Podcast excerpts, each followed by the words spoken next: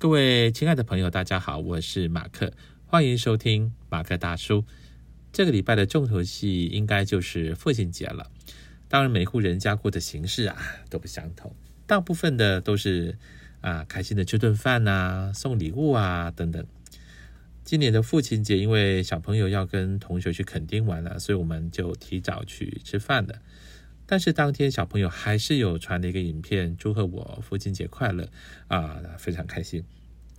这些年啊，有一个梗啊，说父亲节的“父亲”两个字啊，是父亲账单的“父亲”那两个字，同音不同字啊，但讲的非常到点。这一生父亲节快乐，我得燃烧掉多少我自己啊啊！但总是不同的身份有不同的责任背负嘛。但是我总觉得奇怪，为什么账单我都付了，家事还要我做呢？啊，可不可以请这些啊姐姐妹妹们能给我一个安慰，或是给我一个理由呢？哎，可能有些朋友就会告诉我，你今天是不是吃了海胆呢？哈，不止胆大包天，你胆子还下海了啊！这种大逆不道的思想，你怎么会敢有啊？好吧，父亲节嘛，就给我一个特权，好不好？明天我就不敢了，好不好？明天我嗯，真的不敢了。啊，今天和大家分享的是让中年大叔开心的八件事之二：写字。今天和大家聊聊的小主题是什么呢？就是字形。每个人的外形啊都不同，身材上有高矮、胖瘦，外貌上呢，有人倾国倾城。风流倜傥，有人平凡无奇啊，啊一般一般，还有人呢，哎，得要切腹谢罪那一种的啊，您可能看过啊。字形上也是一样的啊，我父亲啊就说过啊，字啊就跟人一样，千变万化的相貌，每一个人都不相同，就像我们。同样学着一个字体啊，比如说颜真卿啊、柳公权呐、王羲之啊，写出来的也不完全一样啊，这真的非常非常有趣啊。呃，举个例子好了，我们先举没有写过书法一般的我们的普罗大众的人。我有个朋友啊啊，在这里啊，我不方便说出他的名字，好好不好啊？他是阿牛，啊，他是我很铁杆的好兄弟了啊。他是特战部队的啊，身高一百八，他那个外形啊，那个雄壮威武，然后那是练得非常非常棒啊，人又高，黝黑的皮肤，然后非常凶悍的五官，再加上他那个漂亮的啊上半部的刺青啊，这个外形真的到我们乡下吃面，那面摊吃面不用付钱太凶了。二零九零就会认为他写的字哇，一定是那种粗犷有力啊，然后嗯很方正啊，啊合理吧？但是告诉你错，哎，我这兄弟的字啊，跟国中女生一样啊，小小的、圆圆的啊，线条柔柔嫩嫩的啊，然后细细的。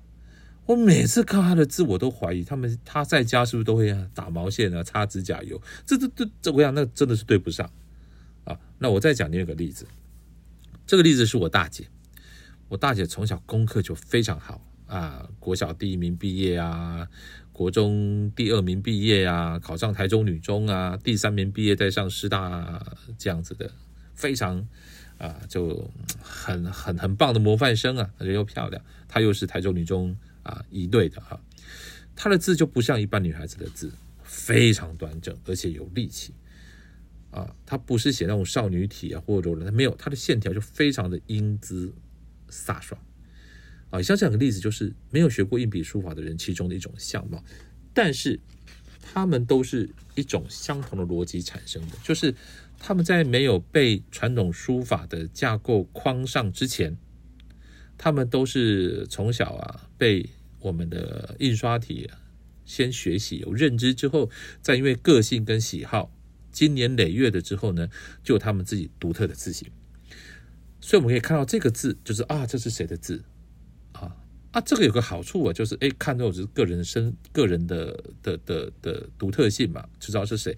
但是这个字形确定之后，也有可能一个坏处，就是它很难被改变。这点我是有经验的，因为我四十四岁吧才开始写硬笔书法，一开始非常痛苦啊，因为你的肌肉记忆跟大脑的认定要翻过来，哇，那个要花非常多时间练习。这个以后我们可以来谈哦，这个很有趣。呃，回过来谈，一般人没有学习硬笔书法之前，他们写的字就是各有各的写法啊，各有各的有趣啊，这个是天花乱坠的。那你会说，那我学习书法之后是大家都写一样的吗？是不是这样子？当然不是，因为每个人的理解、美感、书写能力真的都不一样。就算同学一种字体写出来的东西也都会不一样啊，就是书法让人非常不解，但是非常非常有趣的部分。我用古典音乐做例子好了，比如说你学钢琴，你弹肖邦，你怎么弹肖邦啊？每个人的演绎就各有不同，有的人就弹的稍微明亮一点。有人弹起来就更悲伤一点，啊，一样你都弹小乐曲。有的人他的晚上虽然平静，但平静当中带悲伤；有的人平静当中呢更平静。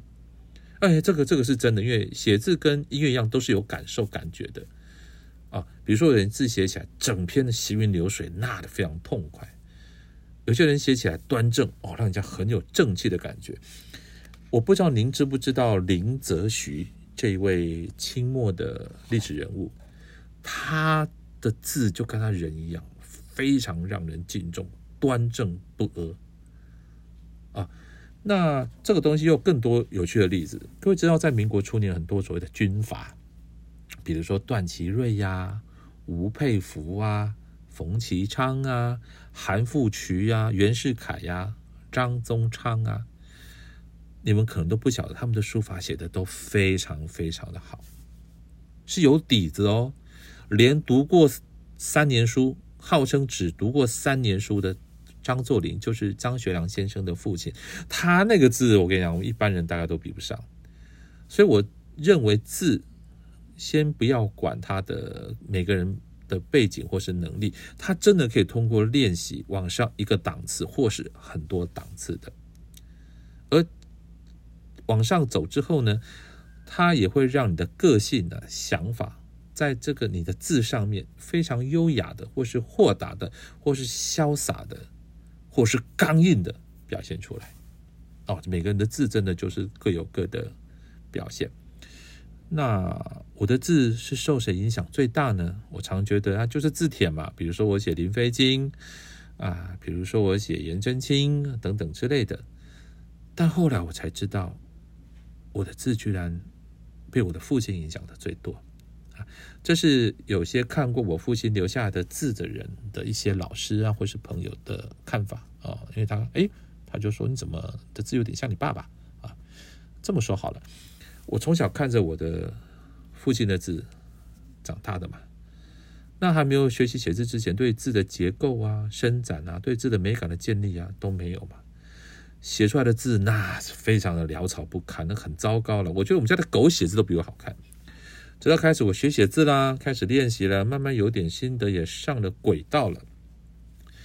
有一天我回去整理我父亲的遗物啊，就是他剩下的一些，我爸爸走之后啊，剩下的一些他写的一些字啊，一些帖子，我才发现我有些字的结构、空间的使用上，我就有点我父亲的样子，这让我非常意外。后来我拿给一些呃。前辈啊，老师看，他们也都这样认为的。我我我告诉各位，我非常非常的开心的啊！各位可能有听过我前面节目的人知道，我我说过，我父亲一辈子不了解我，我也不了解我的父亲。但我父亲啊，非常疼爱我，我非常敬重他。但这中间的连接或其他的沟通啊，就真的非常的少。我我必须告诉各位，以前我是不过父亲节的。为什么？因为我觉得我对不起我爸爸。哎，这是这是真的啊。呃，所以我才会用写字的方法认识我的父亲。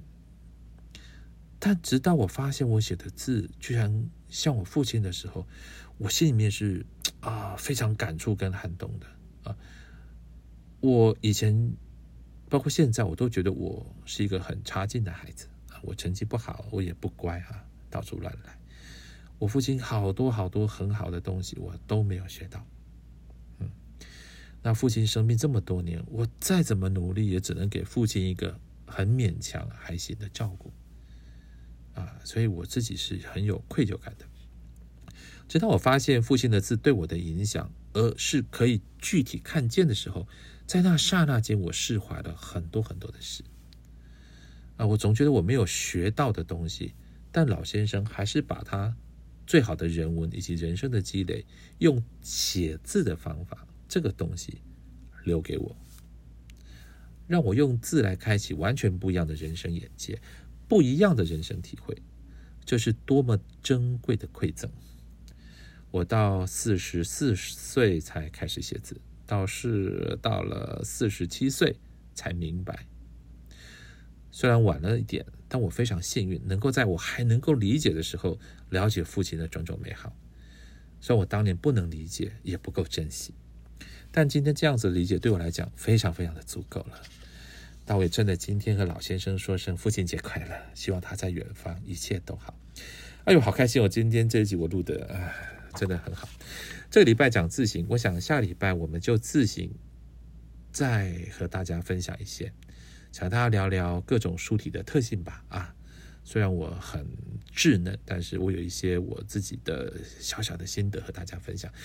再次谢谢您的收听，诚挚的向您与您的家人问候，马克大叔，我们下次见。